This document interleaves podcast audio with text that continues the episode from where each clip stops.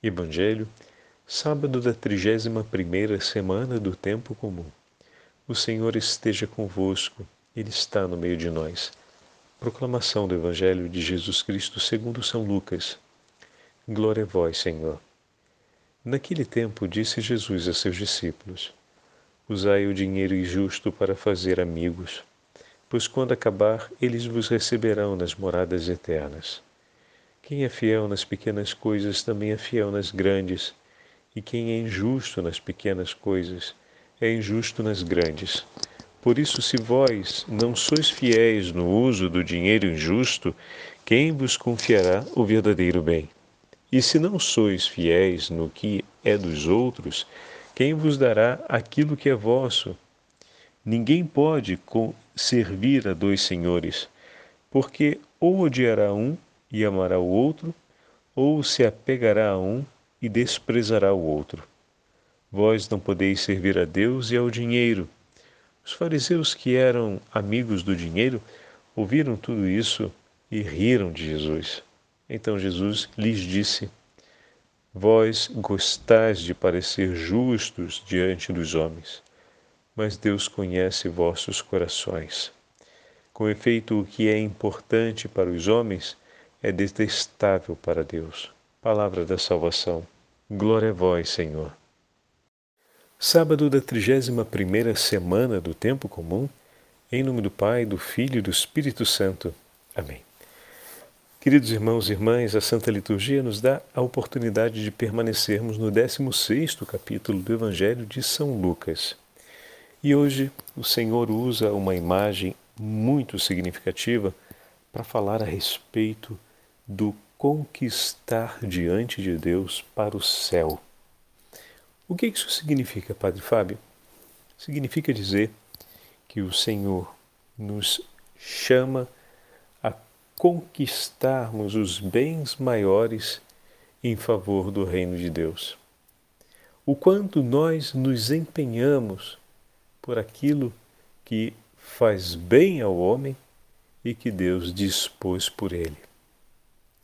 Usai o dinheiro injusto para fazer amigos, pois quando acabar, eles vos receberão nas moradas eternas. Bom, está falando de moradas eternas, então estamos falando da glória dos céus. Ao mesmo tempo, tem a expressão dinheiro injusto no meio da frase.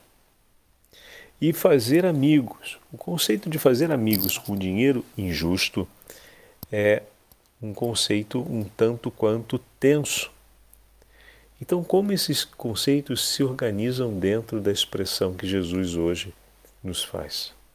Bom, antes de mais nada, o dinheiro, quando recebe um valor que não lhe é próprio, pode acabar cumprindo um ato de injustiça em relação ao homem.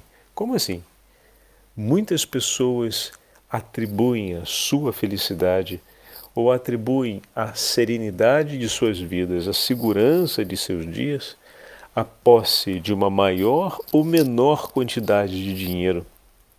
E acreditam nisso, que sendo ricas, terão uma vida melhor, dias melhores, uma condição melhor, um conforto melhor, e a sua vida então será melhor. Essa compreensão torna o dinheiro algo injusto. Por quê? Porque ele jamais, como patrão e senhor, terá esse poder. O dinheiro não tem o poder de nos assegurar uma vida serena. Não tem o poder de nos assegurar uma vida feliz. Então, existe aqui um senso de injustiça atribuir a ele um tal valor.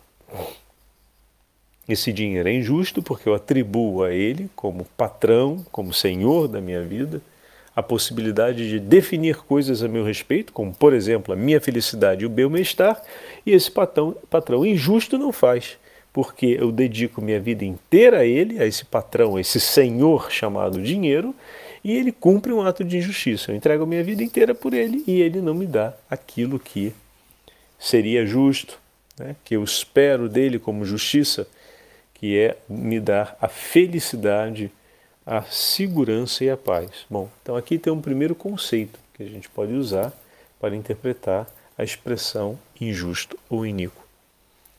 A outra é o fato de que todo o dinheiro traz na sua história as manchas da injustiça.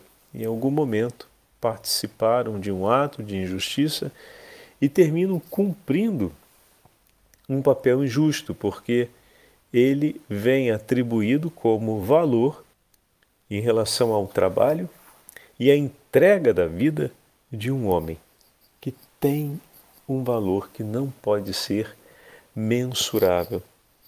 Porém, é preciso atribuir um valor nas relações de trabalho e esse cumprimento da atribuição de valor configura também uma injustiça diante daquilo que a pessoa oferece. Então, por duas vezes a gente poderia encontrar o conceito de injustiça. Na atribuição de um valor que vai ser aceito, mas que é insuficiente diante do significado de vida que aquilo dali corresponde, e ao mesmo tempo injusto porque na história do dinheiro sempre houve passagens de significativa e forte injustiça em relação ao próximo. Mas como é que isso tudo, que tem uma avalia tão negativa como o senhor está falando, Padre Fábio, Jesus pode dizer de fazer amigos com esse dinheiro? Logo que vem em mente é você gozar a vida, tá bebendo, tá fazendo sei lá que coisa na companhia dos seus amigos. Não é essa a referência do Senhor. O dinheiro é injusto por natureza. Se a gente usa esse conceito de que ele existe para ser uma atribuição de valor sobre algo que não tem valor, né? que é a vida que se oferece pelo outro. Então, por natureza, ele vai ter sempre, ele vai ser sempre injusto. Por isso, a expressão injusto. Então, é como se eu estivesse falando do dinheiro na sua qualidade, ou melhor, na sua característica. É, mas eu estou falando do dinheiro propriamente. E como é que eu posso usar o dinheiro para fazer amigos para o reino do céu? Exatamente, transformando ele num dom voluntário, ou seja, um, uma oferta que eu faço pelo meu irmão na caridade, através da esmola, através da, da escolha da pobreza. Eu ofereço do que é meu para o meu irmão e dessa forma ajunto tesouros no céu. O dinheiro que tem um valor enorme aos olhos dos homens, aos olhos de Deus e dos seus discípulos, vale pouco. Não tem um valor assim tão grande. Por quê? Porque tanto o Senhor como os seus discípulos não servem a esse Senhor, o Senhor dinheiro, o Senhor poder, mas servem ao Deus verdadeiro.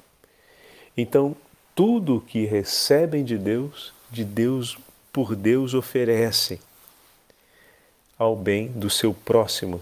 Então, fazer amigos com dinheiro injusto significa tomar aquilo que é o dinheiro em si e realizar a partir dele um ato de amor, um ato de caridade, aquilo que não se apaga no tempo e na história, aquilo que nos assegura a juntar dinheiros no céu. A gente volta aqui e recorda essa parábola, essa palavra do Senhor que nos disse que nós somos chamados a, a juntar, de juntar dinheiro, é, dinheiro, é, tesouros para o céu, onde a traça não corrói, onde o ladrão não rouba.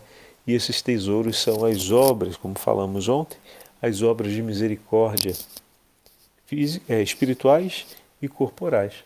E uma delas é você oferecer em favor dos pobres. E dessa forma, eles lhe receberão na morada celeste, dando testemunho em teu favor por tudo aquilo, de tudo aquilo que você fez e entregou de si pela necessidade de cada um. Depois, o Senhor continua dizendo de maneira categórica no Evangelho, como já falamos, que não é possível servir a dois dinheiros, ou dois, dinheiros, dois senhores, porque o nosso coração irá escolher um e a escolha desse um vai me colocar em contradição com aquele outro. Por quê? Porque tanto o Senhor quanto o Deus dinheiro têm as suas atribuições e metas e elas não se encontram.